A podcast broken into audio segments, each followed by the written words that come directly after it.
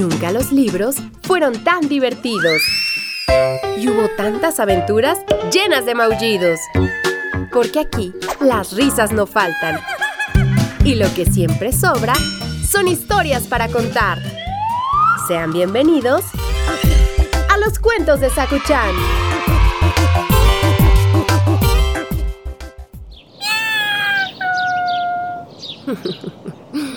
¿Cómo crees, Sakuchan? Esos zapatos no te quedan. Los gatos no usan zapatos.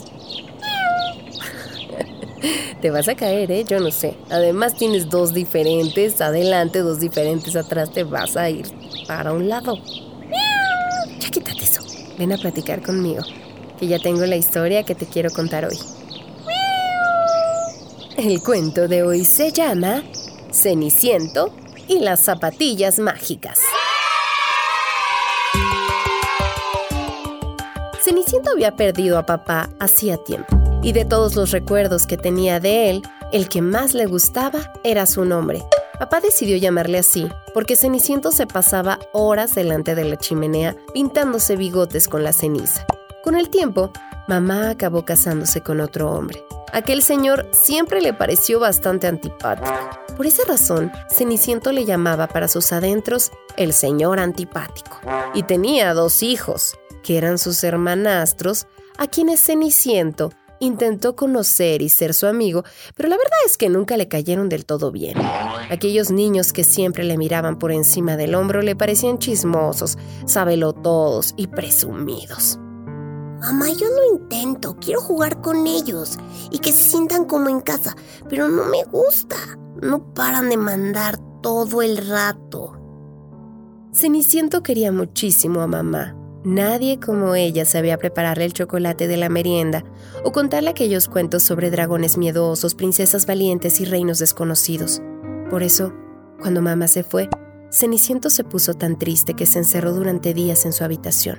Los ratoncitos, los perros y alguno que otro pájaro eran los únicos que le hacían compañía. Estos le llevaban bocadillos de chocolate, le leían cuentos tratando de animar a Ceniciento. Cuando Ceniciento se atrevió por fin a salir de su cuarto, se dio cuenta de que su casa había cambiado. El señor antipático y sus hijos habían dejado sus cosas por todas partes y su casa ya no parecía suya, sino de aquella familia que no le caía nada bien. Con el tiempo el señor antipático cada vez era más y más antipático. Comenzó por no dejarle jugar con sus hermanastros y terminó por hacerle limpiar la casa de arriba abajo como si fuera un criado. Y así, mientras Ceniciento limpiaba la cocina, la chimenea, lavaba la ropa, barría y fregaba los suelos, sus hermanastros jugaban a la pelota. Leían cuentos, iban al parque del palacio y siempre parecían pasarla muy bien. Ceniciento intentaba no estar triste. A veces se enfadaba por no poder jugar y reír como los otros niños y niñas, pero cuando eso le pasaba recordaba la sonrisa de mamá, los bocadillos de chocolate, y corría a jugar con sus verdaderos amigos, los ratoncitos, los perros y los pájaros. Ellos eran los únicos que habían cuidado de él cuando mamá se fue.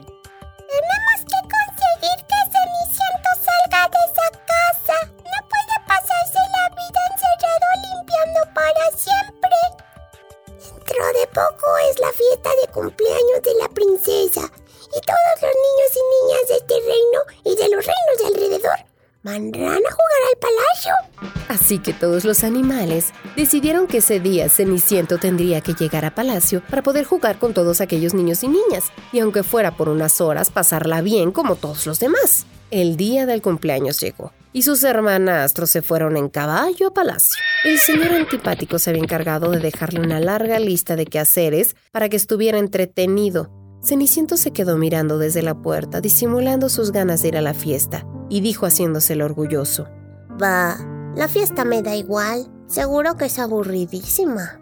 Fue entonces cuando aparecieron todos los animales, con una camiseta, unos pantalones y un gorro precioso para que pudiera ir con ropa nueva y limpia a la gran fiesta de cumpleaños de la princesa. Lo único que se les había olvidado eran los zapatos. A Ceniciento le dio exactamente igual. Se puso a dar de saltos de alegría y vestido con su ropa nueva y con sus viejas zapatillas agujereadas por el dedo pulgar, se fue corriendo a la gran fiesta.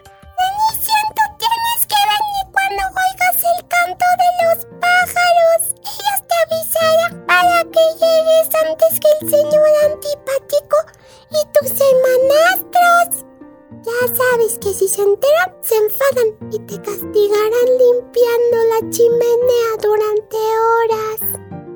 Allí seguro que no te reconocerán. Habrá muchos niños, disfruta y pásatelo como nunca. Ceniciento llegó a palacio y se quedó con la boca abierta.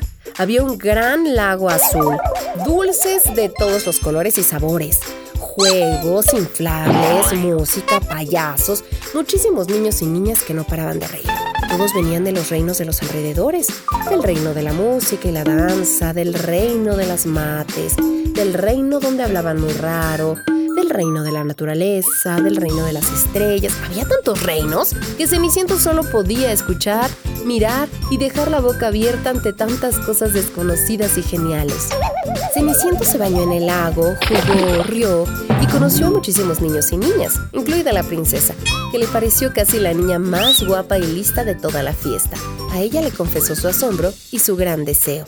¿Cómo puede haber tantos reinos diferentes? Me encantaría poder conocerlos todos y descubrir dónde podría ser feliz.